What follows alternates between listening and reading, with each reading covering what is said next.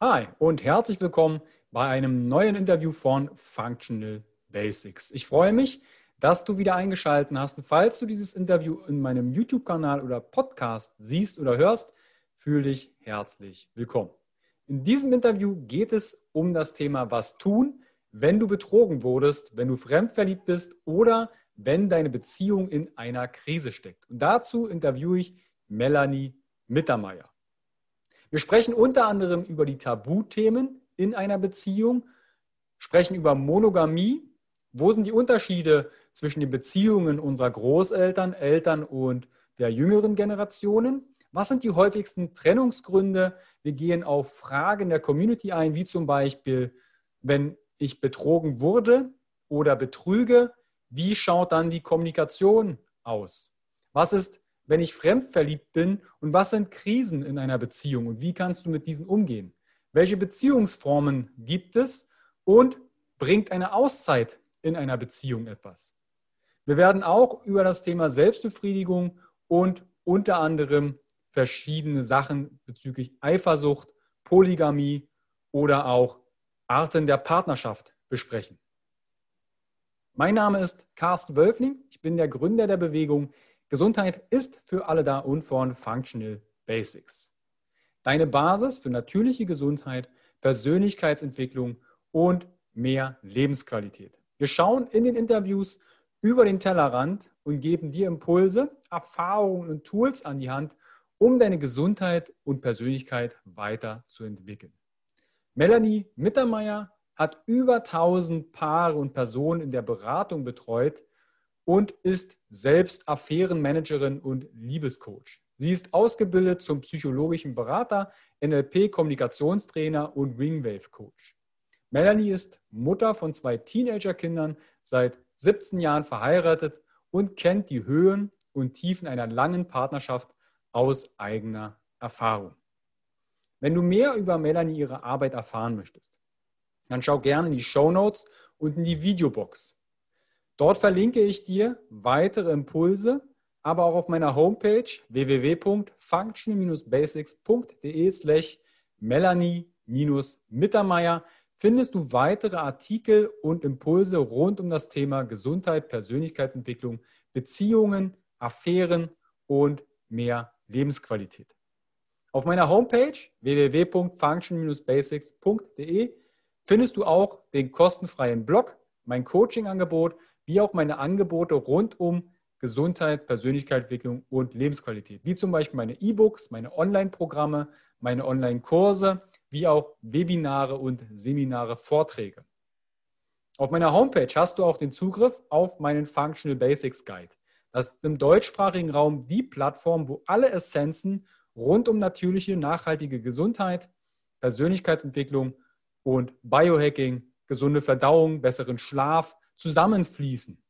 Sei es aus den Essenzen der klinischen Psychoneurologie, der funktionellen Medizin, der Kommunikation, dem NLP, systemisches Coaching, Biohacking und vieles, vieles mehr. Im Functional Basics Guide hast du Zugriff auf alle E-Books, alle Online-Programme, quasi wie ein Masterprogramm. Und dort findest du auch alle Interviews, bevor sie veröffentlicht werden.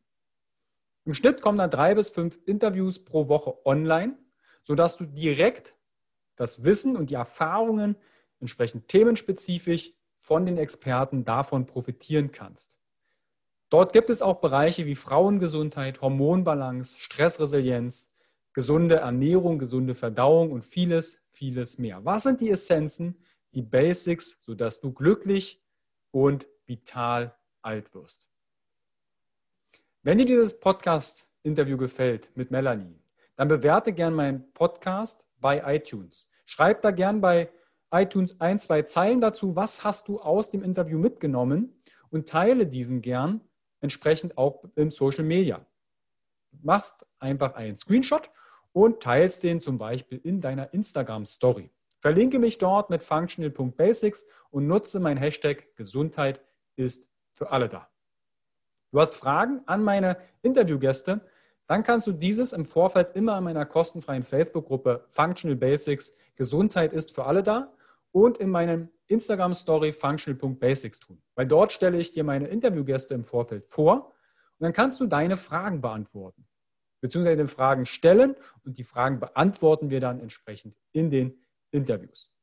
Ich wünsche dir viel Spaß bei dem Interview mit Melanie Mittermeier. Was tun, wenn du betrogen wurdest, wenn du fremdverliebt bist oder wenn deine Beziehung in einer Krise steckt.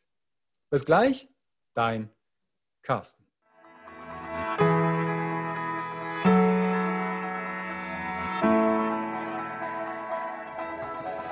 Herzlich willkommen bei dem Podcast von Functional Basics, deiner Basis für natürliche, artgerechte Gesundheit, mehr Lebensqualität, Happiness und Performance in deinem Leben. Gehe mit mir, Carsten Wölfling, Coach und Speaker, Gründer von Functional Basics und dem Health Meeting, dem Biotop für mehr Vitalität auf den Grund und schau mit über den Tellerrand der Gesundheit. Warum? Gesundheit ist für alle da.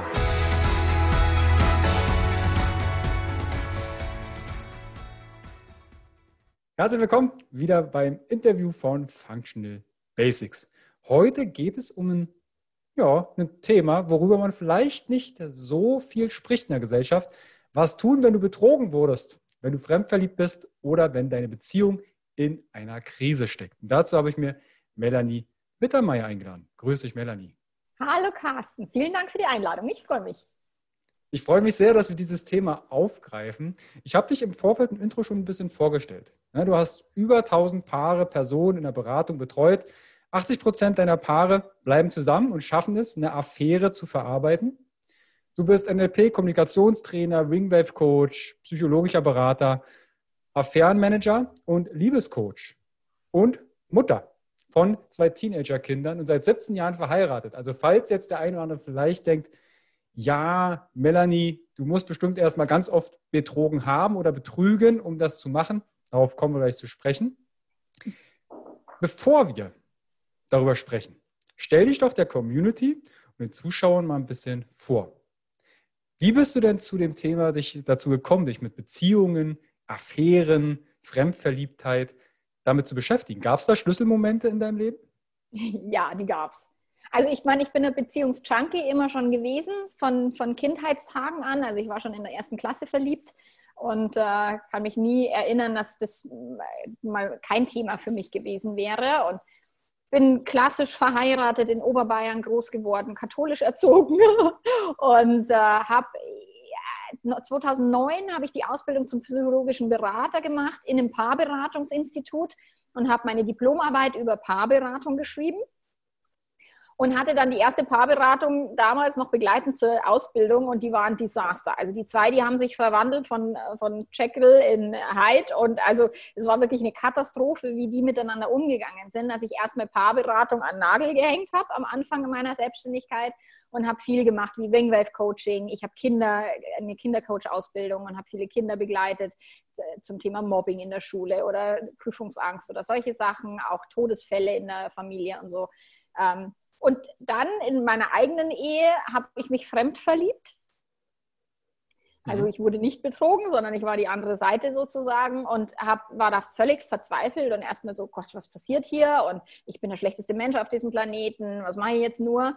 Und dann habe ich angefangen zu recherchieren und zu googeln in meiner Not damals und habe festgestellt, okay, das, was ich in meiner Ausbildung zum psychologischen Berater in einem Paarberatungsinstitut gelernt habe, war nicht, es gibt offene Beziehungen, es gibt Polyamorie, es gibt viele verschiedene Möglichkeiten, Beziehungen zu leben, wusste ich nicht. Es war zum ersten Mal so äh, fremdverliebt, oh Gott, was mache ich jetzt? Es ist völlig normal. Und das war mir so nicht bewusst. Und da habe ich dann angefangen zu bloggen, mein Liebe-Leben-Blog gestartet und darüber kamen dann unglaublich viele Anfragen. So, mein Partner ist fremdverliebt, was mache ich jetzt? Oder ich wurde betrogen oder ich bin diejenige oder derjenige, muss sich entscheiden zwischen zwei Menschen, was mache ich jetzt? So, und dadurch kam dann die Spezialisierung und die, die Positionierung, dass ich mich so intensiv mit dem Thema auseinandersetze. Mhm. Okay, also Fremdverliebtheit. Wenn du jetzt zurückschaust bisher auf deine Klienten, wo ist das größere Thema? Eher in einer, im Betrogensein oder in dem Fremdverliebtsein? Oder es gänzlich die Krise? Also beide haben Schmerzen. Mhm. Die sind unterschiedlich. Also die Betrogenen haben immer einen krasseren Schmerz. Also der Schmerz ist intensiver, die zerbröselt es wirklich, da zieht es denen den Boden unter den Füßen weg. Aber auch wenn ein Mensch sich verliebt und dann sagt, scheiße, was mache ich denn jetzt? Jetzt, jetzt habe ich die Person und die Person und egal, was ich mache, es wird in jedem Fall scheiße. Mhm. Oder da habe ich ein Haus und Kinder, ein Hamster, was, also, so, also auch die Verzweiflung ist ganz arg hoch. Also deswegen ist es schwer zu sagen, wer hat den größeren Schmerz. In dem Fall, wenn jemand betrogen worden ist, meistens der Betrogene, aber auch jemand, der zwischen den Stühlen steckt oder in der, in der Zwickmühle, dann für den ist es schon auch ganz schön hart. Mhm. Ich habe im Vorfeld auf meiner Instagram-Story äh, ein bisschen um, umgefragt und von 57 Teilnehmern haben 70 Prozent gesagt, sie wurden schon mal betrogen. Von 49 Teilnehmern, die mitgemacht haben, haben 40 Prozent gesagt, sie haben schon mal betrogen. Und ich habe natürlich auch ein bisschen rumgefragt, wie habt ihr euch denn gefühlt? Und da kam sehr häufig wertlos, hilflos, wütend. Und also es hat sich ganz, ganz häufig gedoppelt und aufgenommen. Wie ist denn jetzt die Herangehensweise? Ich würde mal bei dem, was ist ein harmloser? Fremdverliebt oder betrogen? Aus deiner Sicht? Also eine Fremdverliebtheit kann harmlos sein, mhm. wenn die Menschen sie nicht überbewerten. Da ist betrogen, geht mit harmlos nicht mehr durch. Also das heißt, mhm. sich fremd zu verlieben muss erstmal nichts Schlimmes bedeuten. Man kann es genießen. Ob man es ausleben muss, sei mal dahingestellt. Aber das ist etwas, was relativ harmlos sein könnte. Betrogen mhm. werden hat meistens nichts mit harmlos zu tun, weil da ist wirklich, da zieht es den Menschen wirklich den Boden unter den Füßen weg. Und wie du schon gesagt hast, dieses wertlos, dieses Gefühl, wenn jemand fremdverliebt ist, hat jemand eher ein wertigeres Gefühl von sich selber, weil da ist ja plötzlich noch eine Person, die mich toll findet wenn jemand betrogen worden ist und, und eben das komplette Weltbild irgendwo oder das gesamte Beziehungsbild in Frage gestellt wird, da ist schon oft ein Gefühl auch von Wertlosigkeit oder das Selbstwertthema ist ein massiveres als beim Fremdverliebtsein. Deswegen ist mhm. harmlos, also wie gesagt, beides ist nicht harmlos, weil es ist immer die, kommt darauf an, wie wir damit umgehen. Aber letzten Endes fremdverliebt zu sein, kann ich harmloser gestalten, als jetzt betrogen worden zu sein. Jetzt hast du ja beim Vorstellen auch gesagt, ne, du warst oder bist verheiratet, hast selbst das Gefühl des Fremdverliebtsein. Und wie ist denn die heutige Beziehung in unserer Gesellschaft konditioniert? Monogam. Mhm. Monogam und à la Hollywood-Style. Also ein so, Wort. so Hollywood-Disney-Style. Wir glauben alle, dass Beziehungen, wenn man einmal den oder die richtige gefunden hat, dann ist quasi für den Rest des Lebens alles fein und wir lieben nur uns und wir, wir wollen nie jemand anders irgendwie im Bett oder auch in den Armen haben. Ähm, und das ist die, die Konditionierung auf, nur monogam ist eine gute Beziehung. Da kommen dann diese Sprüche wie Treue, äh, Liebe ist, wenn Treue Spaß macht oder äh, solche Dinge. Also das ist schon, die Ge Gesellschaft generell ist sehr monogam konditioniert. Wir alle leben in, dieser, in diesem Konstrukt und keiner von uns kann sich irgendwie mit 16 überlegen, ach, lebe ich jetzt monogam oder offen oder polyamor, wie hätte ich es gern, sondern es wird von, von vornherein davon ausgegangen, dass es eine monogame Beziehung sein wird und muss. Und ich meine, wenn du in der Kirche heiratest, ich habe in der Kirche geheiratet, da heißt Treue bis ans Ende deiner Tage oder so ähnlich.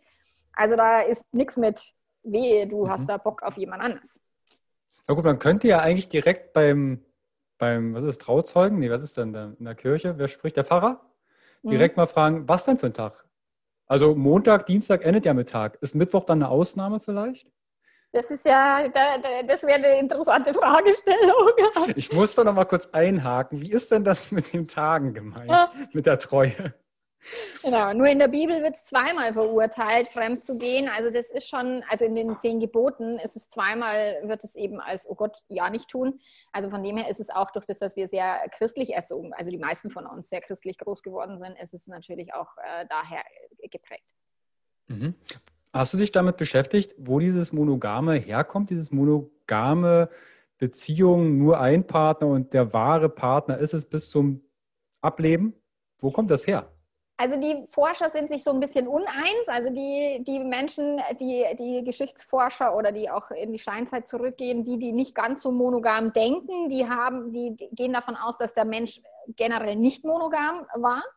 Also in der Steinzeit, die Kindersterblichkeit war hoch, die, die, die Menschen sind relativ früh gestorben, weil die Zeiten sehr gefährlich waren. Also die Mütter haben oft die Geburten nicht überlebt oder die Männer sind auf der Jagd gestorben oder ähm, wie dem auch sei, ist das Gehirn eigentlich dafür gebaut worden, möglichst viele Kinder von möglichst vielen verschiedenen Menschen zu produzieren, damit die, die Spezies Mensch überleben kann. So, und dann vor 10.000 Jahren ungefähr wurde der Mensch sesshaft. Das heißt, es war nicht mehr so, dass wir durch die Gegend gezogen sind und geguckt haben, Mammuts gejagt und so weiter, sondern der Mensch wurde sesshaft, hat festgestellt, Weizen anzubauen ist eine gute Idee, weil da werde ich den ganzen Winter lang satt. Und die, die, Forscher vermuten, dass da die Monogamie entstanden ist, weil die Männer dann eben wissen wollten, ist es jetzt wirklich mein Kind, was ich da großziehe, weil in der, in der Steinzeit oder der, als die Menschen noch unterwegs waren, haben die als, als Community die Kinder großgezogen. Also da war nicht wichtig, von wem ist welches Kind. Und ich vermute auch, dass die Menschen gar nicht so genau wussten, woher die Kinder stammen. Also es gibt so Theorien, dass die Frauen geglaubt haben, je mehr Sex sie hatten, desto runder wird der Bauch, also mit mehr vielen verschiedenen Menschen, desto mehr wurde der Bauch rund. Also bis die das rausgefunden haben, wer jetzt Vater und wer Mutter ist, ich glaube, das hat eine Weile gedauert. Und eben in der landwirtschaftlichen Revolution war das dann für die Männer sehr wichtig zu wissen, ist es wirklich mein Kind?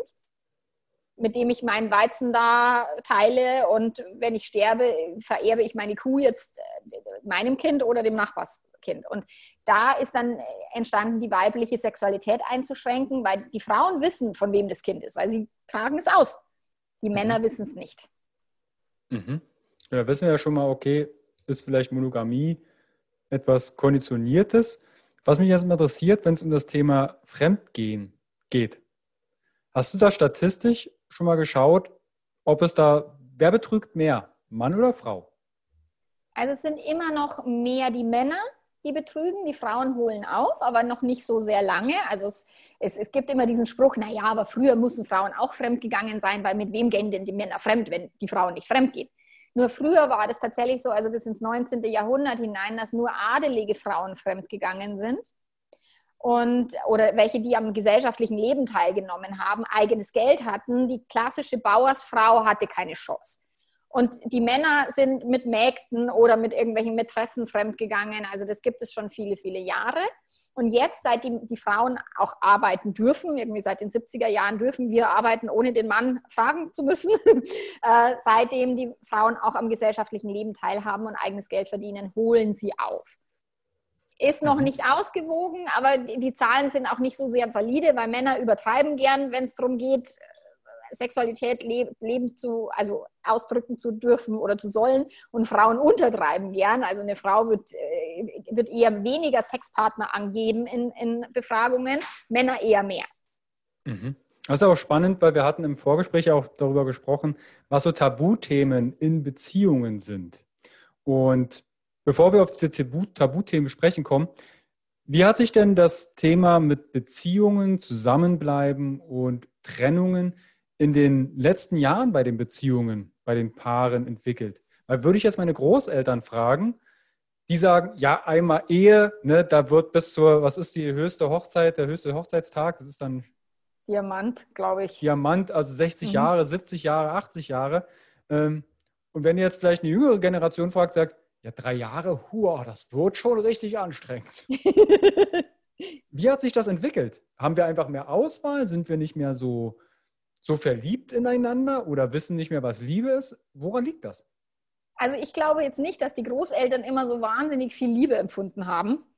Auch wenn sie bis dass der Tod sie geschieden hat, zusammengeblieben sind. Da war ja auch die Ehe war ja auch damals noch nicht so wirklich, dass man sich den Partner aussuchen hat können. Also zumindest nicht bei meinen Großeltern da war ganz klar, das war eine Pflichtveranstaltung. Also auch bis ins 18. Jahrhundert war ganz klar, Ehe war immer nur dafür da, Kinder großzuziehen. Das mit der Romantik und mit der Liebe kam ja erst über die englischen Dichter im 18. Jahrhundert und dann wurde das halt immer mehr und auch jetzt so seit den 50er Jahren ist es so ein bisschen wichtiger, dass wir denjenigen auch lieben, mit dem wir da zusammen sind. Bei unseren Großeltern war das noch nicht die, der Hauptfaktor. Auch ob die noch gevögelt haben im hohen Alter, mag ich sehr in Frage stellen die hatten nur keine Chance. Also meine Oma, die hätte sich nicht trennen dürfen. Mein, mein Opa war kriegstraumatisiert und auch äh, nicht gerade witzig, also keine witzige Persönlichkeit, Alkoholiker. Aber meine Oma wurde nicht gefragt, ob sie da glücklich ist oder nicht. Da war, heißt es, Scheidung ist, geht nicht. Meine Tante mhm. hat sich scheiden lassen in den 70er Jahren auch von einem Alkoholiker, äh, Ehemann, der auch gewalttätig war. Und es war eine totale Schande, sich zu trennen damals. Sie durfte nicht meine Firmenpatin werden, weil sie geschieden war. Das war noch ein Makel. Heutzutage ist es so, dass es eher ein Makel ist, in einer Beziehung zu bleiben, wenn der Partner fremdgegangen ist oder wenn man vielleicht noch glücklicher sein könnte, weil heutzutage ist es so viel wichtiger, glücklich zu sein, als vielleicht eine Beziehung auch mal über Krisen hinweg zu retten. Und die Schande ist eher zu bleiben oder zu verzeihen heutzutage. Mhm. Aber damals wäre eben, also von Generation zu Generation hat sich die Erwartungshaltung ans Leben verändert und dadurch eben auch die Trennungshäufigkeit. Also wir sind ja bei 50 Prozent Scheidungsquote angekommen. Ähm, das hält sich ja jetzt schon seit ein paar Jahren so. Da reden wir jetzt also nicht von verheirateten Trennungen, Scheidungen, sondern gänzlich Trennungen zwischen den Beziehungen. Naja, statistisch erfasst werden nur die, die verheiratet waren. Ähm, also trotzdem hohe Zahl, ne? 50 Prozent. Ja, absolut. Auch mit Kindern und so weiter, was das alles bedeutet. Also da ist es immer bei 50 Prozent. Und deswegen, ich denke, bei nicht verheirateten Paaren ähm, wird es eine ähnliche Trennungsquote haben, schätze ich. Vielleicht sogar ein mhm. bisschen höher. Was sind denn so die häufigsten Trennungsgründe? Ist es dann wirklich das Worst Case? Okay, du hast mich betrogen und ich mache es Schluss. Was sind so die, die Trennungsgründe, was deine Klienten so mit sich mitbringen? Also ich glaube, dass viele also diese vordergründigen Themen ähm, der betrogen, also die, die bei mir antanzen, die trennen sich nicht, weil sie jetzt betrogen worden sind, weil die, deswegen kommen sie ja zu mir, um die Beziehung zu retten wenn die sich dann doch trennen, ist, weil einer sagt, boah, ich kann das nicht mehr oder ich bin schon zu weit weg oder ich möchte diese neue Liebe nicht aufgeben oder ähm, wir haben eigentlich unterschiedliche Lebensentwürfe, ich fühle mich äh, wie eingesperrt in dieser Beziehung oder whatever. Also das hat mehr mit der Persönlichkeit der Partner zu tun, als diese äußeren Gründe, die man gerne dann vorschieben möchte. Mit, wir haben uns auseinandergelebt, wir haben keinen Sex mehr, ja, die fehlende Leidenschaft ist sicherlich ein Thema. Ähm, aber auch eben, da gibt es jemand anderes und mit dem kann ich mir ein tolleres Leben vorstellen. Mhm. Okay. Also vielleicht hören ja auch gerade Pärchen zu. Und ich würde mal eine Frage einstreuen. Und zwar habe ich ja bei Instagram und Facebook auch Fragen eingesammelt. Bei Instagram fragt jetzt jemand, ich habe meinen Partner betrogen. Wie sage ich es ihm am besten? Also ich würde erstmal reflektieren, warum würde ich es denn meinem Partner sagen wollen? Also was ist der Grund dafür, es mitzuteilen? Ist es das eigene schlechte Gewissen, was jemand äh, bewältigen, nicht bewältigen kann und dann den Partner quasi damit belasten möchte, um Absolution zu bekommen oder whatever? Oder geht es darum, in der eigenen Beziehung Missstände aufzudecken, Mängel aufzudecken, die Beziehung zu verändern, zu sagen, du schau mal, da ist mir das passiert, wie wollen wir damit umgehen? Also geht es darum, erwachsen mit dem Thema umzugehen oder zu sagen, boah, ich komme mit meinem Schuldgefühl nicht klar, ich schieb's dir mal rüber. Da, da würde ich unterscheiden. Also die eigenen Gefühle sind immer die eigene Baustelle. Erstmal um das eigene Schuldgefühl kümmern und wenn man sich dann noch mitteilen möchte, dann im Idealfall offen und ehrlich. Also wirklich dem Partner sagen, du, ich muss mit dir reden, das wird jetzt kein leichtes Gespräch, setz dich mal hin, ähm, ich muss dir erzählen, mir ist das und das und das passiert. Was sind da die, die größten, weil ne, du bist ja auch NLP, Kommunikationstrainer, da ist ja Kommunikation ein großes, großes Thema. Was könnte denn jetzt die Person in der Kommunikation so machen, dass der Partner das auch so versteht, was sie sagt? Weil es ist ja häufig nicht das, was ich sage, ist das, was ich sage, sondern das, was, ich, was der Gegenüber versteht.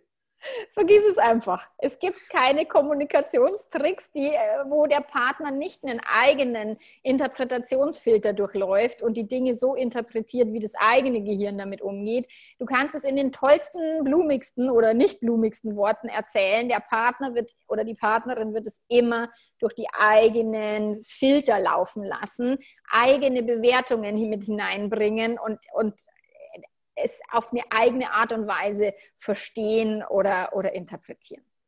Mhm. Also gibt es da wahrscheinlich jetzt auch nicht die Lösung wie oder eine, eine Möglichkeit, was sich vielleicht erfahrungsbedingt bei dir rausgesetzt hat, ja, koche das und das Essen, ja. dient die Uhrzeit und vielleicht äh, noch eine kurze Nackenmassage. Naja, ein entspannter Zustand ist hilfreich, um schwierige Themen zu führen. Also Zeit zu haben, vielleicht nicht, dass die Kinder ins Zimmer kommen können. Ähm, klar, ein entspannter Zustand, vielleicht ein halbes Glas Wein, keine Flasche, aber so ein bisschen Alkohol kann helfen, um eben nicht ganz so verbissen zu sein. Nicht nach einem stressigen Arbeitstag anfangen. Das wären jetzt die blödesten Zeitpunkte. Also man kann sicherlich den Zeitpunkt bewusst wählen und sinnvoller wählen als jetzt zwischen Tür und Angel oder in einer eh stressigen Phase. Wenn Affären auffliegen, was sie meistens tun, also selten, dass jetzt der Partner wirklich das erzählt, meistens fliegen sie auf durch irgendwie Handy oder whatever, fliegen sie eh auf, wann es auffliegt und da haben die Menschen dann eh keine Wahl, zu welchem Zeitpunkt es dann auffliegt. Mhm. Da kann man ja die Frage direkt mal umstellen, sagen, was sind denn die größten Fehlerquellen, dass eine Affäre auffliegt? Also aus Erfahrungen, was sind so die typischen Sachen? Sind es dann die SMS oder die WhatsApp oder ja. Nachrichten auf dem Handy? Also am meisten ist es tatsächlich, sind es die Nachrichten auf dem Handy, dass irgendwas am Sperrbildschirm auftaucht und sagt, okay, ist denn das? Oder das Handy rumliegt, der Partner sich schon komisch verhalten hat oder die Partnerin und der andere dann reinguckt ins Handy. Also das ist tatsächlich das, das meist, meiste Medium, wo es auffliegt. Eine Hotelrechnung kann des Weges kommen. Früher war es noch Lippenstiftkragen am Hemd, das ist es heutzutage nicht mehr ähm, der Kilometerstand im Auto. Ich habe schon Männer gehabt, die über den Kilometerstand rausgefunden haben, dass die Frau lügt, wo sie war und dadurch eine Affäre aufgeflogen ist. Ähm, also es gibt verschiedenste Möglichkeiten, aber meistens sind es technische Geschichten. Irgendwie am, am gemeinsam genutzten iPad plöppt plötzlich ein Foto auf, wo die Ehepartnerin nichts anfangen kann. Also all diese Dinge haben sehr oft mit, mit äh, digitalen Medien zu tun. Ja, also vielleicht auch ein Impuls, Ihr könnt das aus zweier Sicht jetzt verwenden, die Informationen. Ne? Entweder ihr schaltet alle Benachrichtigungen ab oder, weil wenn jetzt der Partner anfängt, das Handy zu durchsuchen, hat das ja in meinen Augen auch schon etwas mit Vertrauen zu tun. Und ich habe das selbst durch, dadurch, dass ich ja wirklich viele Interviews äh, auch führe und ich auch viele ähm, Profilbilder dadurch, um die zu bewerben, die auf meinem Handy habe, hat meine Freundin auch schon gesagt, Sag mal, wer ist denn das? Wer ist denn das? wer ist denn das? Lies dir bitte den Verlauf durch, da geht es um einen Podcast, ein Interview. Ja, aber auch so ehrlich zu sein und das transparent zu machen, um dann nicht zu sagen, hm, ich glaube, dieses Verhalten, was dahinter steckt, uh, da, uh, dann merkt man ja vielleicht auch, dass man sich irgendwas aus den Fingerspitzen raus, raussaugt, dass das dann schon komisch ist. Ich sehe das ein bisschen differenzierter. Ich denke halt, zum einen äh, muss es jedem möglich sein, auch mal ein bisschen einen Flirt übers Handy laufen zu lassen was eine schöne Sache ist und was auch vielleicht ganz nett ist, die Lebensfreude triggert oder die eigene Sinnlichkeit ein bisschen schöner macht. Also es muss ja nicht zwingend immer sein, dass ich jeden Kontakt, den ich in meinem Handy habe, mit meinem Partner teile. Ich meine, ich habe extrem viele Kunden, Kundenkontakte und, und, weil ich meine Kunden auch viel per WhatsApp betreue und da sind auch wirklich ähm, Informationen dabei, die jetzt niemand sehen darf.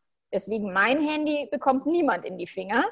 Ähm, und, und habe auch mein WhatsApp nochmal separat mit einem Passwort gesperrt und so, damit es auch wirklich nicht aufliegt, weil da wirklich äh, Informationen drin sind, die, die diffizil sind. Aber letzten Endes auch mal dem Partner zuzugestehen, dass er mal auf Instagram vielleicht mit einem Menschen in Kontakt ist. Ich meine, der müsste nicht jetzt sofort mit der in, in der Kiste landen oder mit, mit, mit ihm.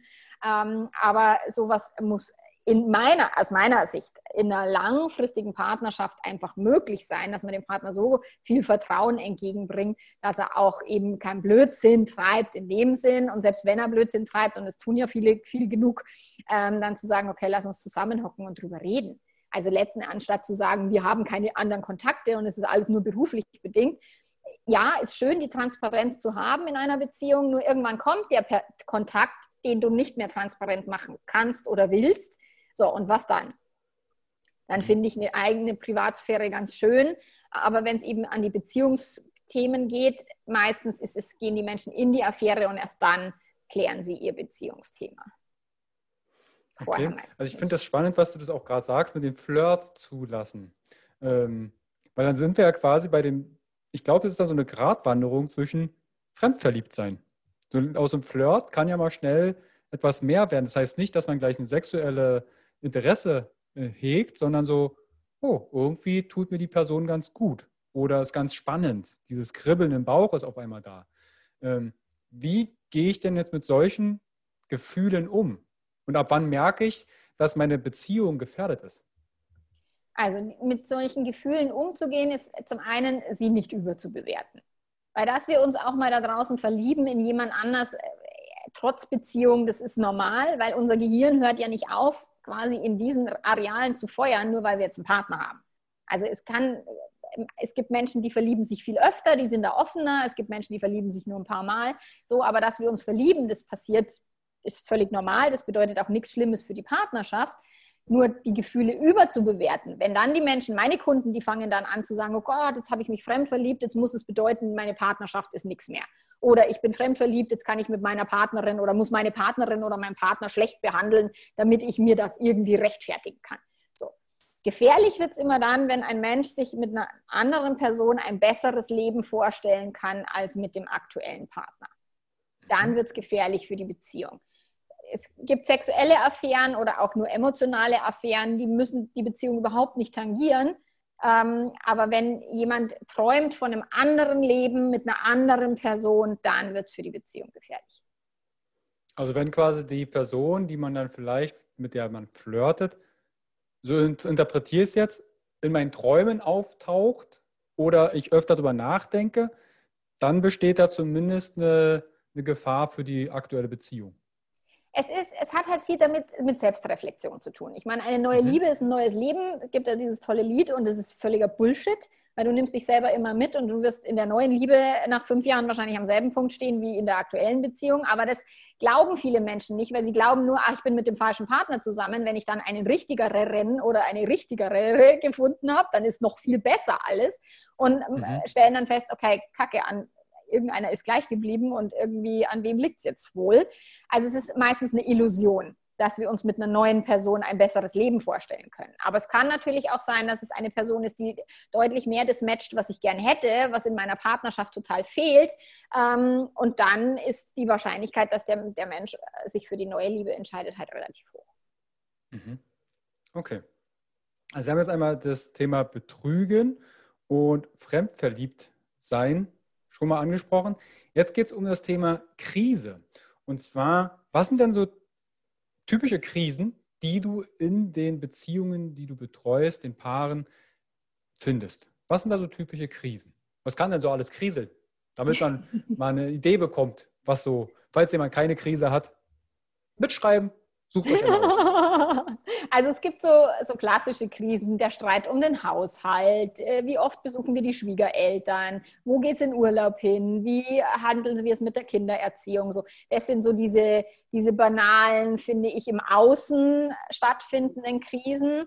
Und dann gibt es Krisen, die sind so ein bisschen substanzieller. Da geht es dann darum, wie viel Sex ist gut, wie viel Sex ist schlecht oder haben wir Sex oder wollen wir Sex oder keinen oder wie oft oder wie oft nicht. Also Sexualität ist sehr stark krisenbesetzt in langen Beziehungen, wo es irgendwann immer mal an einen Punkt kommt, wo einer vielleicht mehr Sex haben will als der andere oder das Begehren äh, aufhört oder Langeweile einkehrt oder solche Dinge. Also Sexualität ist ein großer Krisenfaktor.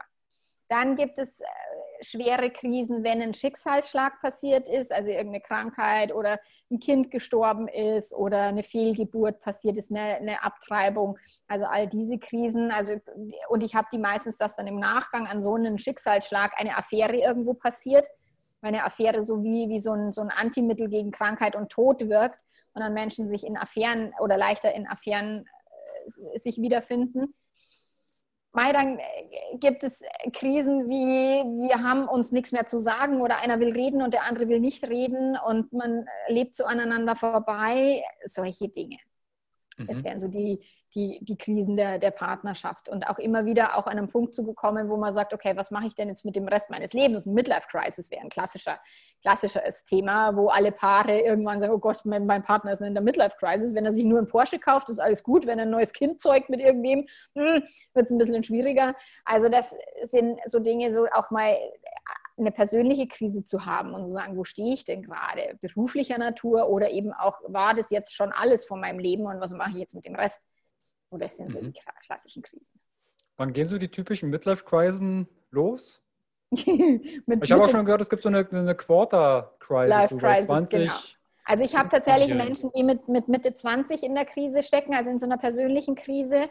Dann gibt es oft eine Krise, wo eine Frau, also das habe ich mehr bei den Frauen, die sagen, oh, ich war immer irgendwie das Haschall, das es allen recht gemacht hat und plötzlich habe ich Persönlichkeitsentwicklung entdeckt und, und mein Selbstwertgefühl und, und bin jetzt viel selbstbewusster und der Mann kommt nicht mehr damit klar.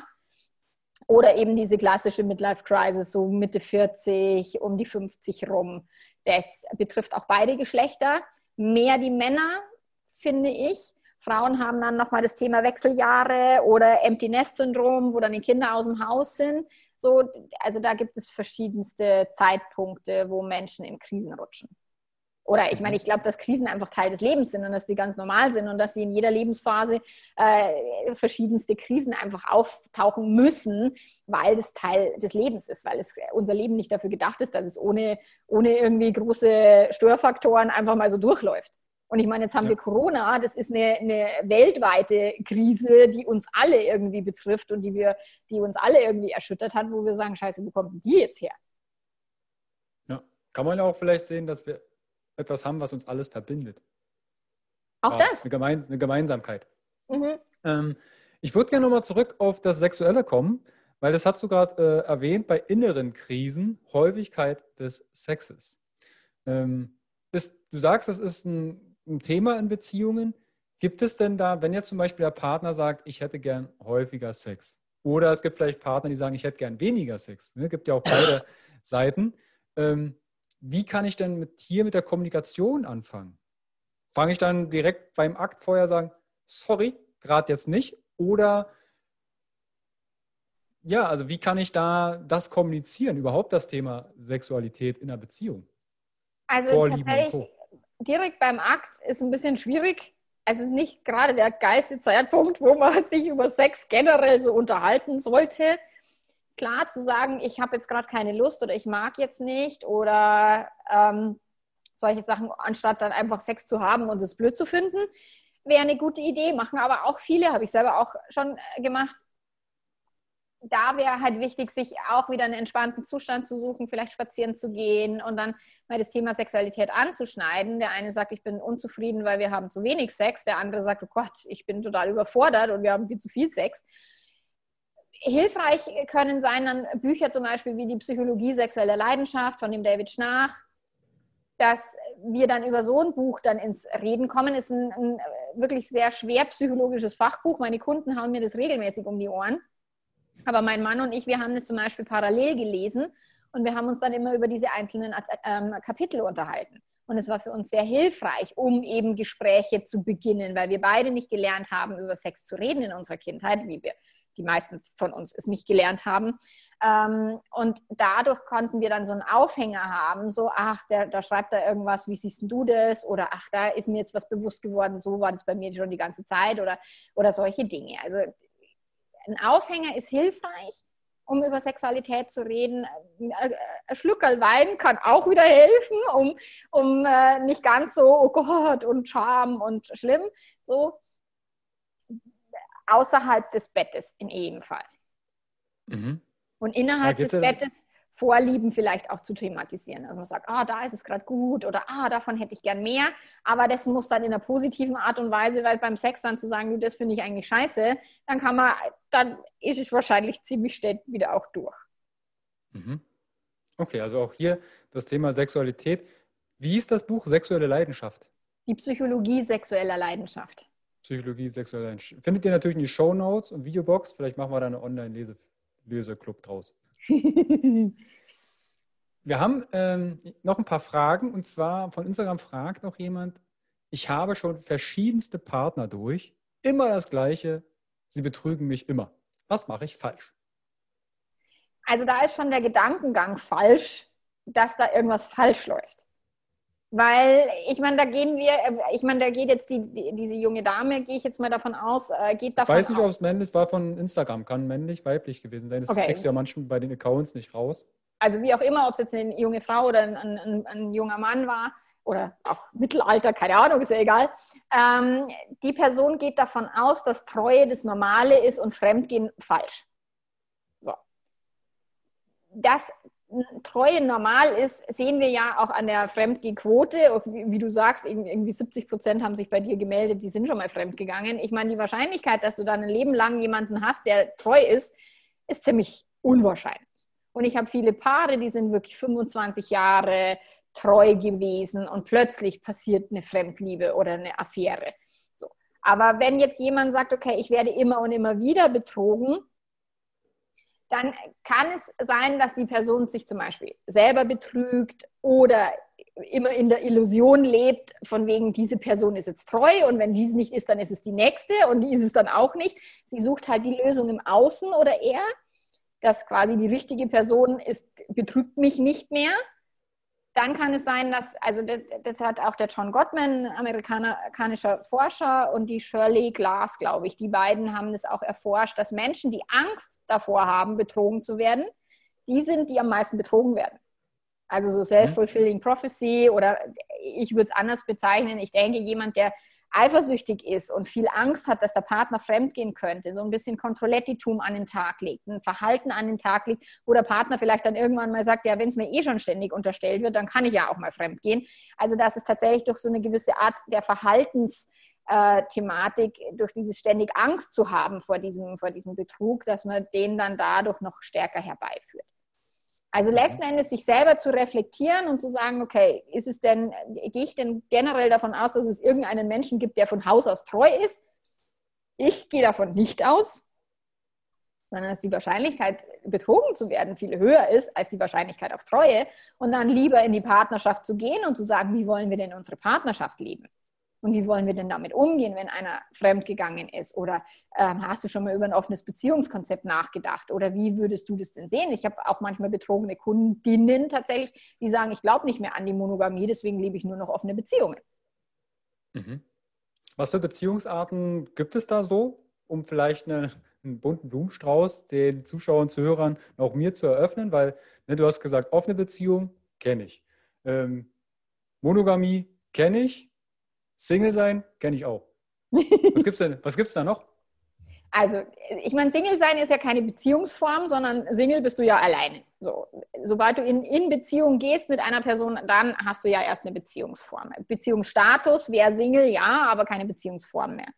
Also es geht los halt bei streng monogam, so wie wir meistens so oh, flirten maximal erlaubt, wenn überhaupt, aber das ist auch bei vielen gar nicht so, sondern oh Gott, jemand schaut jemand anders an, Katastrophe, also so streng verbissen monogam. Dann gibt es die, die die ganz normal monogam sind, wo sagen, ja klar, ist da mal ein Flirt, aber also Appetit holen ist okay, gegessen wird zu Hause. Dann gibt es das Beziehungsmodell, das nennt sich monogamisch wo jeder weiß, okay, generell mögen wir es gern zu zweit, aber wenn da mal was passiert, ein Seitensprung hier oder da mal so, dann ist als halb so wild. Wir wissen, dass das, wir, wir planen das mit ein und das passt schon so, aber generell haben wir jetzt kein offenes Konzept im Sinne von, wir, wir suchen uns regelmäßig neue Partner oder Liebschaften, aber wenn mal was passiert, alles gut. So, dann gibt es natürlich heimlich Fremdgehen, das machen die meisten. Die sagen, sie wären monogam, sind es aber nicht. Weil sobald mhm. einer fremd geht, ist es eine offene Beziehung, auch wenn sie nur einseitig und heimlich geöffnet wurde. Dann gibt es die offene Beziehung, die da auch verschiedene Abstufungen hat. Ist es sexuell offen? Ist es emotional offen? Ist es offen für längerfristige Affären oder nur offen für kurze Seitensprünge? Sind wir Swinger, wo wir gemeinsam immer diese Erfahrungen machen, mit anderen Menschen Sex zu haben oder Tantra, Leute, die viele Tantra-Seminare besuchen. Also da gibt es in der offenen Beziehung gibt es verschiedenste Definitionen und Abstufungen. Und dann geht es eben bis hin in die Polyamorie, wo es dann wirklich äh, Beziehungen auch auf emotionaler und sexueller Ebene, auch langfristig angedachte Beziehungen gelebt werden, die dann auch meistens einen monogamen Charakter wieder haben. Also die sind nicht offen im Sinne von, wir vögeln alles, was nicht bei drei am Baum ist, sondern die sagen dann, okay, ich habe zwar zwei Partner, aber den beiden bin ich treu. Mhm. Also das ist auch wiederum ein relativ geschlossenes System, auch wenn es da mehrere Partner gibt. Und was siehst du am häufigsten so bei den Klienten von den Beziehungsformen? Eher so das heimlich Fremdgehen, heimlich offene Beziehungen oder gibt es auch Paare, die sagen, hey, wir ähm, öffnen jetzt unsere Beziehung für Swinger, Tantra oder gefühlstechnisch? Also ich, ich erlebe natürlich durch das, dass es mein Job ist, am allermeisten die, die heimlich geöffnete Beziehung, also die, die Affären und das Fremdgehen. Aber ich habe natürlich auch viele Kunden, die zu mir kommen und sagen, wir wollen unsere Beziehung öffnen. Ähm, wie gehen wir es denn jetzt an? Oder wir haben beide, hat schon jeder irgendwie eine Affäre hinter sich. Wir stellen fest, okay, monogam läuft es nicht mehr. Was machen wir jetzt? Also ja, es gibt schon auch Kunden, die mich ganz bewusst zu, zu einer offenen Beziehung befragen. Mhm. das heißt aber nicht, wenn ich jetzt zum Beispiel den, wenn jetzt jemand zuhört oder zuschaut und sagt, hey, ich bin jetzt in einer Beziehung und ich möchte eigentlich eine offene Beziehung oder ich möchte mich mal austesten oder ähnliches, wäre jetzt nicht der erste Gedanke, okay, mache ich Schluss. Weil das könnte ja auch ja der keine Fall offene Beziehung mehr. Dann ist es ja, dann bin ich Single und Vögel alles, was nicht bei drei Baum ist. Also das ist, wenn ich Single sein will oder wenn ich Schluss machen will, weil ich die Freiheit nur dann glaube haben zu können, wenn ich alleine bin, gibt es natürlich Menschen, die sagen, ich brauche jetzt meine Auszeit oder Menschen, die noch nie Single waren und irgendwie mit Mitte 40, Mitte 50 feststellen, ich will einfach mal alleine leben. Ich möchte mein, für niemanden anderen zuständig sein. Gibt es schon. Aber da geht es dann nicht mhm. um das Konzept der offenen Beziehung, sondern da geht es tatsächlich um dieses Freiheit und, und mal raus aus der Verantwortungsmühle und aus diesem äh, für andere ständig Fürsorge betreiben zu müssen. Das sind so die Hintergründe. Mhm. Aber eine offene Beziehung, dafür brauche ich meine Beziehung nicht beenden, weil sonst ist sie keine offene Beziehung mehr.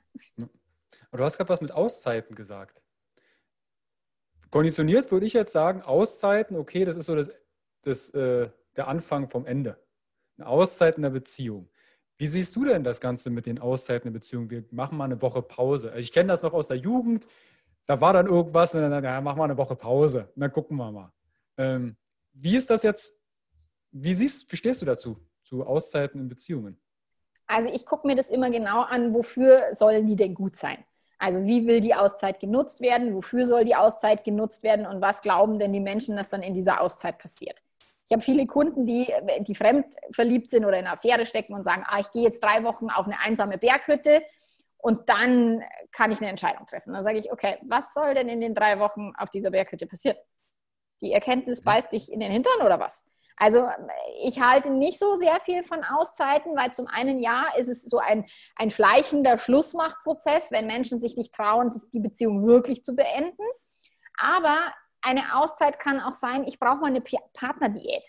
Der, ich, ich, ich muss mal für mich alleine sein. Also ich habe ich hab regelmäßig Auszeiten, die nicht jetzt eine Auszeit meiner Beziehung bedeuten, sondern wo ich einfach mal in einer Ferienwohnung übernachte, wo ich raus bin aus meiner Familie, wo ich mich nur um mich selber kümmern muss, mein Mann auch nicht an meiner Seite habe, wo ich meine Nacht auch in dem Bett alleine schlafen kann. So, diese Zeiten brauche ich regelmäßig, um mich auch wieder wohler in, dieser, in der Beziehung zu fühlen. Es mhm. ist, also ich brauche so ein gewisses Freiheitsdenken, auch wenn mein Mann mal alleine verreist oder alleine in Urlaub fährt oder Trainingslager macht oder sowas. Ich genieße es total, alleine zu Hause zu sein. Also auch diese kleinen Auszeiten, auch mal die Beziehung zu sehen, man darf die Beziehung quasi, ich meine, ich liebe Bad Aibling, wo ich wohne und ich liebe es, in Urlaub zu fahren. Das heißt nicht, dass Bad Aibling schlecht ist, aber ich mag ab und an mal was anderes sehen. Und genauso ist es für die Beziehung auch sich, die Beziehung ist, ist wertig, aber deswegen heißt es nicht, dass wir immer nur in dieser Beziehung sein wollen, sondern auch mal was anderes sehen dürfen, sollen, wollen, dürfen. Vielleicht ganz kurz äh, ein Fun Fact. Ich habe in Bad Aibling mein Praktikum damals gemacht in der Geriatrie Ach. und Höhentraining. Ich weiß gar nicht, ob es das noch gibt. Ich, ich weiß nicht, ob es das noch gibt. Ähm, ja, ist aber muss 2011 oder 2012 gewesen sein. Okay, ja, lustig. Stark ähm, weil du gerade sagst, mal alleine sein. Ich kenne auch Paare, die kannst du alleine überhaupt nicht wegschicken. Da hängt immer irgendein Putzel dran, also irgendein Partner dackelt immer hinterher. Auch wenn sie die Freunde überhaupt nicht mögen und sagen, ah, müssen wir da hingehen, dann geh doch alleine. Und äh, zu, passend zu dem alleine kommt eine Frage aus meiner Facebook-Gruppe. Ist Selbstbefriedigung auch eine Art des Fremdgehens? Das finde ich so abgefahren. Selbstbefriedigung ist ein ganz, ganz wichtiger Teil der Sexualität. Und wenn ich Selbstbefriedigung als Fremdgehen sehe, dann ist irgendwas ganz schräg. Also tatsächlich, also ich meine, wenn ich mir selber Genuss bereite, sexueller Natur, wie soll ich dann meinem Partner fremd gehen oder was, was, was ist da das, das Fremde daran? Also zum einen bin ich immer noch ich und ich meine, ich, ich gönne, also wünsche allen Paaren, dass sie eine wirklich gute Selbstbefriedigung auch kultivieren, weil nur dann können wir auch eine gute Sexualität haben, wenn wir unseren eigenen Körper gut kennen und den dann auch entsprechend eben auch befriedigen können, anstatt vom Partner zu verlangen. Ich hatte meine Kundin, die gesagt hat, sie würde sich niemals selbst anfassen die aber auch nicht wirklich wissen, also kommunizieren konnte, wie sie denn den Sex gerne hätte. Logischerweise. Die hatte quasi das komplett out, ausgesurst, ausgelagert, so der Mann muss wissen, wie sie Sex haben will. Fand ich absolut mhm. schräg. Deswegen, also Se Selbstbefriedigung oder auch eben mal alleine in Urlaub zu fahren oder auch mal mit, mit, mit einer, einer gegengeschlechtlichen oder gefährlich geschlechtlichen Person auch mal Zeit zu verbringen, essen zu gehen, frühstücken zu gehen, ist für mich ganz normaler Teil des Lebens, wo Menschen so, schon völlig ausflippen, weil es schon Richtung Fremdgehen geht. Und Selbstbefriedigung, no way. Also hat nichts mit Fremdgehen zu tun. Das ist eine krasse Zuweisung im Gehirn, wie, wie Menschen das machen. Aber jetzt sagst du ja auch ne, mit meiner gefährlichen Person, vielleicht, wo man auch ein bisschen Gefühle hegt, wo man vielleicht sogar sexuelles, sexuelle Gedanken hegt, mit der Person essen zu gehen. Wie erklärst du oder welchen Impuls können wir den Menschen oder kannst du den Menschen mitgeben, wie sie mit diesem Gedankengut umgeht? Also ich würde jetzt, wenn du nicht wirklich vögeln willst, also wenn du sagst, ich habe zwar da ein sexuelles Interesse, finde die Person auch ganz spannend und mag mit der gerne Zeit verbringen, aber meinen Partner nicht betrügen oder meine Partnerin, dann würde ich empfehlen, den Alkoholkonsum bei so einem Essen im Griff zu haben, weil, Alkohol, weil Alkohol das äh, Großhirn meistens ausschaltet und wir dann tatsächlich über Grenzen hinausgehen, die wir so vielleicht gar nicht übertreten wollen würden dann auch sich dessen bewusst zu sein, dass es da eine gewisse sexuelle Anziehung gibt und die Sexualität, also das halt im Blick zu haben und zu sagen, aber hier ist meine Grenze oder die auch vielleicht in der Partnerschaft besprochen wurde, so und so weit kann ich gehen und da ist die Grenze und da mache ich dann auch den Cut. Es ist wie wenn ich abnehmen will, dann kann ich, äh, keine Ahnung, mich zu Hause einsperren, den Kühlschrank äh, zuketten oder ich kann lernen, mit Essen zu leben und es mhm. aber trotzdem nicht in mich hineinstopfen zu müssen, wenn ich gerade ein anderes Ziel verfolge. Und genauso ist es mit dem Fremdgehen. Viele Menschen sagen, oh, ich muss jetzt diese Fremdliebe unbedingt ausleben. Nein, müssen wir nicht. Keiner stirbt, wenn er eine Fremdliebe nicht ausleben kann und keiner stirbt, wenn er nicht die Pizza essen kann, die er gerade nicht essen will, weil vielleicht äh, das Hüftgold nicht erwünscht ist. Also wir müssen immer vom Ziel ausgehen. Was ist denn mein Ziel? Und wenn ich mich mit so einer Person verabrede, dann kann ich das als als lebendigkeitsprickelndes Erlebnis nehmen, aber ich werde die Grenze ziehen, die ich mit meinem Partner besprochen habe, im Idealfall. Dass es vielen Menschen nicht gelingt, liegt ganz meistens an der Unbewusstheit, dass sie sich nicht dessen klar sind, dass sie sich das wegreden, nee, da ist nichts und wir können schon entspannt essen gehen und plötzlich landen sie dann doch in der Kiste. Es ist ja manchmal, so höre ich es auch manchmal bei Freunden, okay, die verabreden sich dann mit jemandem Vielleicht kennt der Partner oder die Partnerin sogar die Person und dann entsteht Eifersucht. Ich persönlich, ich kann Eifersucht kaum beschreiben, weil wir den Rahmen gesteckt haben oder den Rahmen besprochen haben. Deshalb, wie kann denn jemand mit Eifersucht umgehen? Mit der eigenen Eifersucht? Ich würde erstmal mit der eigenen Eifersucht angehen. Der Partner, man sagt, hm, du hast ihn schon wieder schräg angeguckt, das gefällt mir gar nicht. Wie geht man mit Eifersucht um? Also wegdrücken, wegignorieren oder sie zu unterdrücken wird nicht funktionieren, wird sie größer. Also erstmal die Eifersucht anzunehmen und akzeptieren und zu sagen, okay, ich bin eifersüchtig. Dann sich vielleicht genauer angucken, was ist denn das für ein Gefühl? Also Eifersucht ist ein Gefühlskonglomerat aus verschiedenen Gefühlen. Da ist Neid, ist es so, dass mein Partner gerade von jemandem äh, begehrt wird und ich nicht? Ähm, ist es Verlustangst? Ähm, ist es diese Minderwertigkeit, die viele Frauen oft haben, weil sie sich vergleichen mit der anderen Person und, und schlechter abschneiden oder sowas? So, das sind so Dinge, also sich das Gefühl erstmal genauer anzugucken, was sind denn die Gedanken, die mich dazu äh, führen, dass ich eifersüchtig bin, mich eifersüchtig fühle und dann dieses Gefühl erstmal aushalten, mit dem Partner vielleicht darüber zu reden. Also man sagt, okay, ich merke, da und da hast du eine intensivere Verbindung, die macht mir ein bisschen Angst. Kannst du mir da was darüber erzählen? Manchmal ist Eifersucht nur ein Mangel an Information, weil wir nicht genau wissen, was ist es mit der anderen Person. Und ähm, manchmal ist die Eifersucht auch einfach da und du kannst nichts dagegen tun. Und ist völlig mhm. okay ist ein Gefühl wie auch Ängste, die wir alle haben oder auch mal Schuldgefühle. Wir alle haben negative Emotionen, die gehören zum Leben dazu. Mhm. Und wenn jetzt jemand einen Partner hat, der ständig Eifersucht auf einen, eifer, eifersüchtig auf einen ist, wie kann ich da in die Kommunikation gehen? Sage ich dann einfach, hey, vertrau mir doch und weil die Gespräche kennt vielleicht auch der eine oder andere, ständig um dieses Thema Vertrauen. Schau, wenn mein Zahnarzt zu mir sagt, Sie müssen ja keine Angst haben, dann sage ich, na, vielen Dank fürs Gespräch. Mhm. Also es wird nicht helfen, okay? Wenn du deinem Partner oder wenn jemand eifersüchtig ist, dann zu sagen, ah, du kannst mir doch vertrauen, ja klar. Weiß mein Gehirn irgendwie auch und ich bin trotzdem eifersüchtig.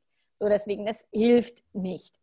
Zu sagen, ich kann gegen deine Eifersucht nichts tun. Ich bin ein erwachsener Mensch. Ich kann, ich habe auch eine gewisse Art von Freiheit und du wirst damit klarkommen müssen. Ich bin nicht für dich auf diesem Planeten und du bist nicht für mich auf diesem Planeten. Und äh, wenn du versuchst, jetzt mich einzusperren, einzuschränken oder whatever, dann müssen wir uns halt überlegen, ob wir diese Beziehung führen können oder eben auch nicht. Also ich würde mit einem, mit einem extrem eifersüchtigen Partner, hätte ich also keine Chance, eine Beziehung zu führen. Und dann ständig irgendwie, also manche meiner Paare, die machen dann, nachdem eben eine Affäre aufgeflogen ist, die schalten dann ständig das Handy für den anderen frei oder die Standortfreigabe oder äh, was auch immer, wo ich sage, Kontrollettitum wird euch niemals mehr Vertrauen bescheren. Vertrauen ist etwas, was sehr viel übergeordneter ist. Ich, der Partner kann Blödsinn treiben. Das wissen die Menschen. Deswegen brauche ich dieses Vertrauen. Es, wir werden es schon irgendwie hinkriegen. Und wenn nicht, dann werde ich mein eigenes Leben irgendwie hinkriegen. Also dieses Vertrauen in sich selbst und das Vertrauen ins Leben ist so viel hilfreicher als dieses Pseudo-Vertrauen. Ich vertraue meinem Partner, dass der nie was Blödes tut. Ja, das ist Quatsch. Mhm. Würdest also sagen, jeder Partner macht in irgendeiner Form mal eine Dummheit? Muss ja nichts Sexuelles sein? In Anführungsstrichen, ja. was Dummheit ist? Natürlich, wir sind alles Menschen. Also ich zeige mir einen Menschen, der Bitte? Ist ja dann eine Interpretation des Partners, ne? Es hängt halt davon ab, was ist denn Dummheit? Also zum einen, dass der Mensch lernt und nicht immer alles richtig macht, dass er mal, ähm, wir handeln alle aus, aufgrund unserer Gefühle. So, wenn wir negative Gefühle haben, erzeugen wir meistens nicht so positive Ergebnisse. Aber wir alle haben negative Gefühle und handeln aus diesen. Also sprich, dass wir eine Eifersuchtsszene machen, obwohl wir vielleicht besser mal die Fresse gehalten hätten. Oder dass wir eben aufgrund einer Fremdliebelei mit jemandem im Bett landen, obwohl wir das eigentlich nicht wirklich hätten wollen. So, all diese Dinge machen Menschen, weil sie emotionale Wesen sind und nicht rationale, die sich immer im Griff haben das geht gar nicht. Wir alle sind Menschenkinder und jeder stolpert ein bisschen durchs Leben und versucht halt sein Leben irgendwie so gut auf die Kette zu kriegen. Und dass da auch mal irgendwie was Blödes passiert oder was, was dem Partner nicht passt, sagen wir es mal so, logisch. Also es wird keine Partnerschaft geben, die 10, 20, 30 Jahre hält, wo, wo niemals eine Verletzung passiert oder wo der Partner sich immer so verhält, dass es der andere sagt, ah, oh, so ein toller Partner. Ja, vergiss es einfach. ja. Ich habe noch eine letzte Frage. Das hast du vorhin schon mal angeschnitten, und zwar Monogamie versus Polygamie. Wie viele polygame Paare kennst du? Also in meinem Freundeskreis sind tatsächlich mehrere polygame bzw. offene, also ich würde es nicht Polygamie nennen, weil Polygamie heißt Mehrehe und es ist verboten in Deutschland. Es wird immer als Begriff genannt für alle offenen Konzepte. Aber ich differenziere da. Ich kenne jetzt zum Beispiel kein, ich persönlich kenne kein polyamores Paar.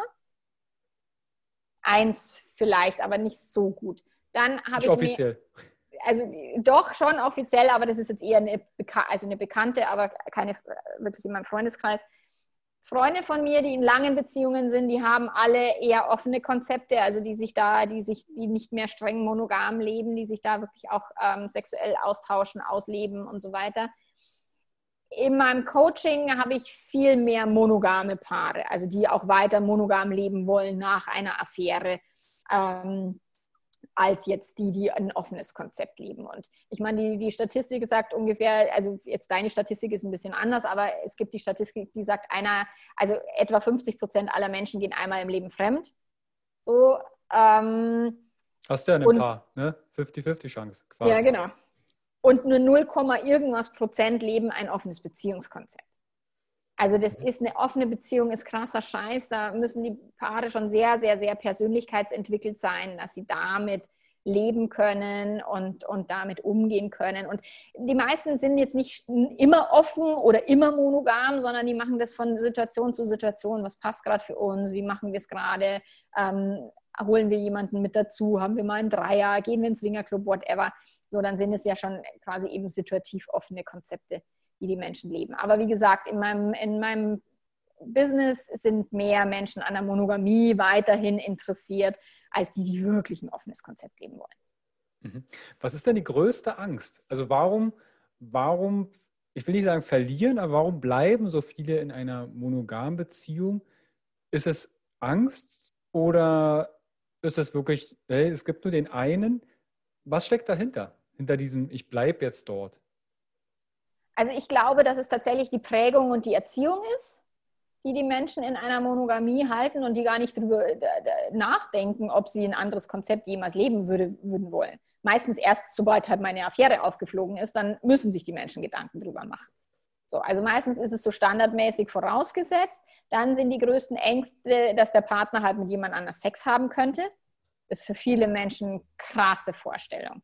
Also sie kommen da gar nicht. Oder dem eigenen Partner zu sagen, du, ich gehe jetzt übrigens vögeln, krasser Scheiß. Also es ist auch nicht so witzig. Deswegen dieses wirklich offen zu leben ist so anspruchsvoll, dass da schon emotional sehr erwachsene Menschen am Start sein müssen, die wirklich mit ihren Emotionen, den guten und den negativen, gut umgehen können, sodass sie das handeln können. Und das können die meisten Menschen nicht. Mhm. Also in deinen Augen sehe ich gerade, man du trennst Sexualität und Liebe. Also Liebe ist für mich jetzt quasi dieses Beziehungsding, mhm. ja, also Monogamie, ehrlich, Vertrauen und hast nicht gesehen. Und Sexualität ist einmal, hat für mich einen Stellenwert. Der kann in der Beziehung ausgelebt werden, kann aber auch außerhalb der Beziehung ausgelebt werden. Und da sagst du ja, die Menschen müssen sehr persönlichkeitsentwickelt sein oder sehr erwachsen sein. Ähm, Gibt es da eine Trennschärfe?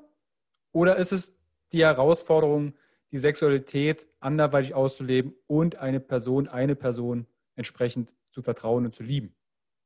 Also ich denke, die Sexualität können wir natürlich abgekoppelt von Liebe leben. Also das sind Menschen, die in Swingerclubs gehen, die, die, werden nicht jetzt mit jedem da irgendwie groß Verliebte, Verliebtheitsgefühle haben. Die meisten Affären haben eine emotionale Komponente. Also das ist schon, wenn man sich dann länger mit jemandem quasi austauscht, auch sexuell, dann gibt es auch eine gewisse emotionale Verbindung.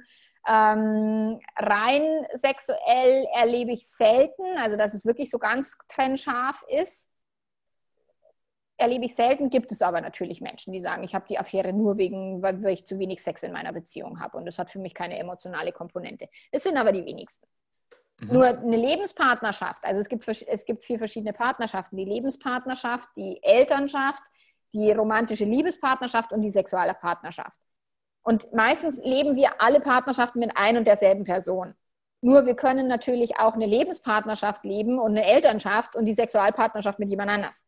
Also auch das gibt es. Oder die romantische Liebespartnerschaft findet nicht mehr innerhalb dieser Beziehung statt. Machen auch viele Menschen. Mhm. Meistens also unbewusst. Das, hm. das kann ich ja dann, wenn, wenn das Thema, welche Art Partnerschaft möchten wir eigentlich für unsere Beziehung anstreben, bedarf ja schon mal eine, die gewisse Kommunikation, ne, um diesen Weg mhm. zu schließen, dass wenn ihr miteinander sprecht und das kommuniziert, und auch euch im Klaren seid, was ihr möchtet, wie ihr es möchtet, dass das ja die, die Quintessenz ist. Dass die Kommunikation in einer Beziehung das A und O ist. Und das nicht net, weg net zu flixen oder weg zu primen. oder zu saufen. Zu saufen. Siehst du das häufig? Also siehst, siehst, ist das eine, eine häufige Kompensation, dass in einer Beziehung dann getrunken wird? Geh mal in ein Restaurant also okay. Alkohol ist die größte Kompensation in unserer Gesellschaft. Das heißt, also, ich dachte das Handy. Ja, auch, mittlerweile. Aber Alkohol äh, auch definitiv. Mhm. Also die meisten Paare, äh, wenn die in Urlaub gehen und Zeit haben, dann trinken die ein Glas Wein oder zwei Gläser oder, oder eine Flasche by the way, ich auch mit meinem Mann. Ich liebe das im Urlaub mit meinem Mann äh, äh, auf, auf eine Flasche Wein zu gehen. Finde ich großartig, wenn wir am nächsten Morgen mal nicht aufstehen müssen und so. Aber es ist natürlich eine Art von Kompensation, sich nicht mit den Gefühlen auseinanderzusetzen oder sich nicht mal mit dem Partner vielleicht einem langweiligen Abend auszusetzen, sondern dann vor Netflix zu hocken oder irgendwelche unangenehmen Gespräche zu führen, mögen Gehirne einfach nicht so, durch das ist die Kompensation schon sehr, sehr, sehr weit verbreitet in unserer Gesellschaft. Wenn wir das aber ein bisschen im Balance kriegen, dass wir sagen, wir haben unsere Momente, wo wir uns wirklich miteinander austauschen und auseinandersetzen und auch, ich meine, Kommunikation ist das A und O, aber davor kommt die Bewusstheit, dass jeder auch für sich klar sein muss, was will ich, wie lebe ich gerade, ist es das Leben, was ich führen will, wie hätte ich es gern anders, was sind so meine Bedürfnisse, was sind die Bedürfnisse des Partners, welche kann ich erfüllen, welche nicht. So, da, da ist vorher, vor der Kommunikation ist noch ganz viel Bewusstheit. Dann kommt die Kommunikation und eben die Balance zu halten zwischen Kommunikation und, und Kompensation. Also sich auseinanderzusetzen, was jeden Tag Beziehungsgespräche zu führen, ist auch für den Arsch. Äh, macht Beziehung auch keinen Spaß. Also es darf schon wieder, es darf auch mal lustig werden, mal mit ein bisschen einem Absturz, mal saufen gehen, mal Netflix gucken und dann aber mal wieder auch sich zusammenhocken und reden. Also dann bleibt die Beziehung halt dauerhaft lebendig und auch gesund. Ich hätte eine letzte Frage noch. Was sind Kinder für eine Beziehung? Ja, eine extreme Herausforderung. Also ich, das erlebe ich bei ganz, ganz vielen meiner Kunden, dass tatsächlich Kinder die Beziehung extrem auf die Probe stellen, extrem verändern. Auch in meiner Beziehung war das so. Also Kinder kriegen ist krasser Scheiß. Von wegen mhm. Krönung der Liebe und dann sind wir eine total glückliche Familie. Ja, alles schön und gut. Das ist so die Disney- und Hollywood-Vorstellung. Ja, ist auch schön. Also eine Familie zu sein ist wirklich wunderschön. Liebe ich total. Und es ist extrem herausfordernd. Extrem. Mhm. Okay. Hm. Also ich selbst darüber könnten wir wahrscheinlich noch eine Podcast-Folge ja, machen. Ja. Bezüglich äh, Kinder und Beziehungen. Ja. Also ihr seht, da ist noch äh, Platz nach oben. Wir haben jetzt alle Fragen aus der Community beantwortet. Ne? Ich habe meinen Partner betrogen, da hast du gemeint, überlegst dir, ob du es ihm sagst und warum du es ihm sagst und dann einen entsprechenden Zeitpunkt. Da können wir dann gleich darauf zu sprechen kommen, äh, wie man euch da auch helfen kann. Dann, man hat verschiedene Partner durch, hast du auch beantwortet. Monogamie versus äh, Polygamie bzw. Polyamor hast du beantwortet und Selbstbefriedigung auch eine Art des Fremdgehens. Und wir haben noch über ganz viele andere Sachen gesprochen. Wenn jetzt jemand sagt, du, Melanie, meine Beziehung ist in der Entwicklung, aber ich möchte da eine, eine Unterstützung erfahren oder vielleicht einen Impuls oder kommen denn die Paare meistens zu zweit in eine Beratung? Na, ich habe tatsächlich, ich würd, würde schätzen 50-50 wo mhm. Einzelpersonen kommen. Klar, wenn eine Affäre noch nicht aufgeflogen ist, der, der oder die will den Partner jetzt noch nicht dabei haben, sondern mhm. erstmal selber reflektieren, was mache ich jetzt mit der Situation dann ist ganz oft, dass der Partner oder die Partnerin keinen Bock hat, mitzugehen in die Paarberatung oder verweigert oder was auch immer. Also ich habe viele, viele Einzelberatungen. Genau. Und es muss auch tatsächlich nicht, gar nicht schon direkt in die Paarberatung gehen, weil Paarberatung gehen ist wie zum Zahnarzt gehen. Das machen die Paare erst, wenn es weh tut, wenn wirklich was passiert ist. Ich habe zum Beispiel entwickelt so ein Online-Programm, wenn wir schon bei Netflix sind, so Videomaterial, das heißt WAPS, mein, mein Online-Programm Programm für, für Paare, was alle Paare wissen sollten. Das ist so ein Einsteigerprogramm, wo einfach mal neue Gedanken über Beziehungen was hat es mit Hollywood zu tun oder eben nicht mit Hollywood? Und wie funktioniert das Gehirn und wie können wir uns selber durch so eine Beziehung manövrieren?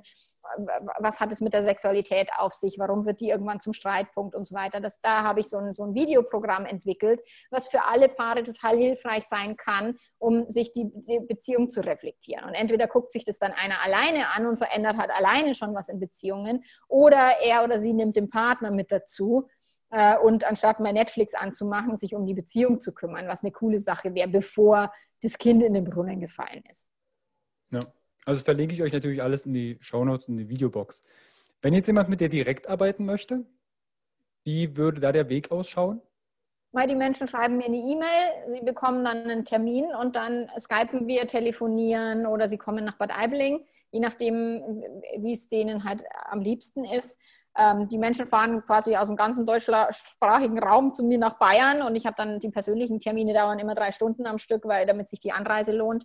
Ähm, aber ich arbeite auch ganz viel online. Also Corona-Zeiten war bei mir Full House, weil ich ganz normal Skype, Zoom, FaceTime, ich biete alle möglichen technischen Dinge an. Ähm, ja, und dann äh, sprechen wir eine Stunde und danach kann sich die Person dann entscheiden, ob sie länger mit mir arbeiten will oder eben ob die Stunde gereicht hat, je nachdem je nach Problemstellung.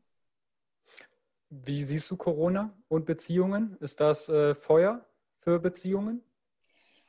Sowohl als auch. Es ist eben, Gehirne verarbeiten Dinge unterschiedlich und so kann, ist Corona für viele Beziehungen eine totale Herausforderung geworden für Menschen, die gewohnt sind, auf Dienstreise zu gehen oder der Partner eben nicht die ganze Zeit zu Hause hockt, plötzlich sind sie alle im Homeoffice und die Kinder auch noch obendrauf, ist für viele eine Herausforderung gewesen.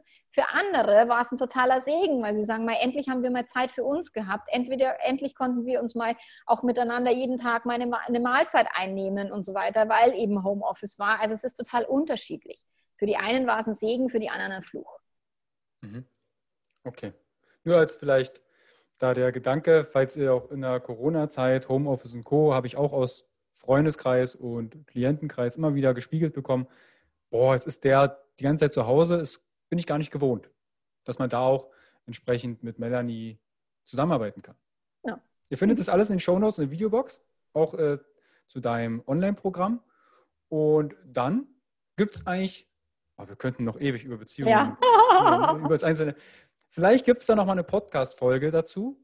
Ähm, Melanie, ich danke dir vielmals für die tollen Einblicke. Gerne. Und ja, ich denke, da wird es vielleicht noch das eine oder andere von geben. Ja, das wäre cool. Melanie, ich danke dir vielmals und an die ich Zuschauer, Zuhörer.